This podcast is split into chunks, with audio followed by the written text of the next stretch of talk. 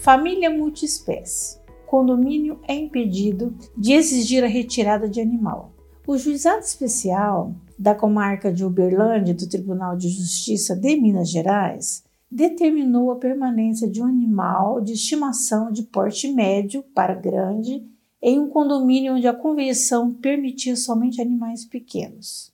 Segundo os autos deste processo, mesmo antes da adoção do animal, o autor já residia em uma das unidades que compõem a propriedade deste condomínio.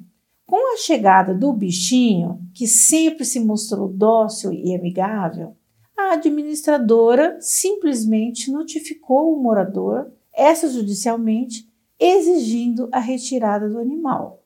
Bem, alegando que ele teria atacado uma pessoa e, diante dessa inviabilidade de acordo entre as partes, o caso foi parar na justiça. Propusemos uma ação de não fazer em face do condomínio, pedindo a permanência do animal, tendo em vista o princípio do STJ que a simples previsão na convenção não é suficiente para a exigência sendo necessário provar concretamente que esse animal ofereceria riscos aos demais moradores. Explica a advogada Tamini que ela é membro do IBDFAM e também atuou no caso. Ao ser citado no processo, o condomínio apresentou um pedido contraposto, solicitando a retirada imediata do animal. Além disso, a administradora do prédio entrou com pedido de danos materiais referente à contratação do advogado.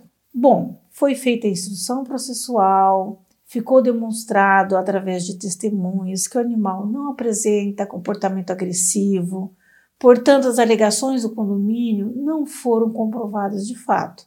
De forma muito acertada, o juiz julgou totalmente procedente o pedido do autor, condenando o condomínio em se abster de praticar o ato que impeça ou inviabilize a circulação e manutenção do cachorro.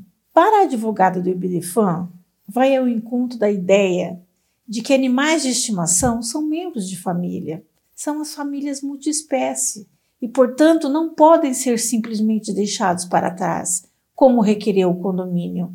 A restrição genérica da guarda de animais em convenção condominial sem fundamento legítimo deve ser afastada para assegurar o direito do condômino. Trata-se de uma proibição desarrazoada e generalista que ultrapassa os limites legais aceitos.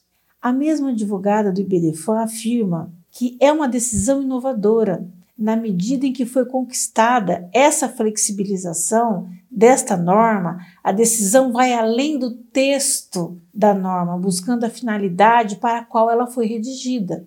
Ademais, o STJ já se posicionou sobre o tema no sentido de que se deve analisar o caso concreto, de maneira que somente algum fato que gere risco à segurança, à higiene, à saúde, o sossego, dos demais moradores. Tal proibição seria legítima, o que não ocorreu no caso concreto.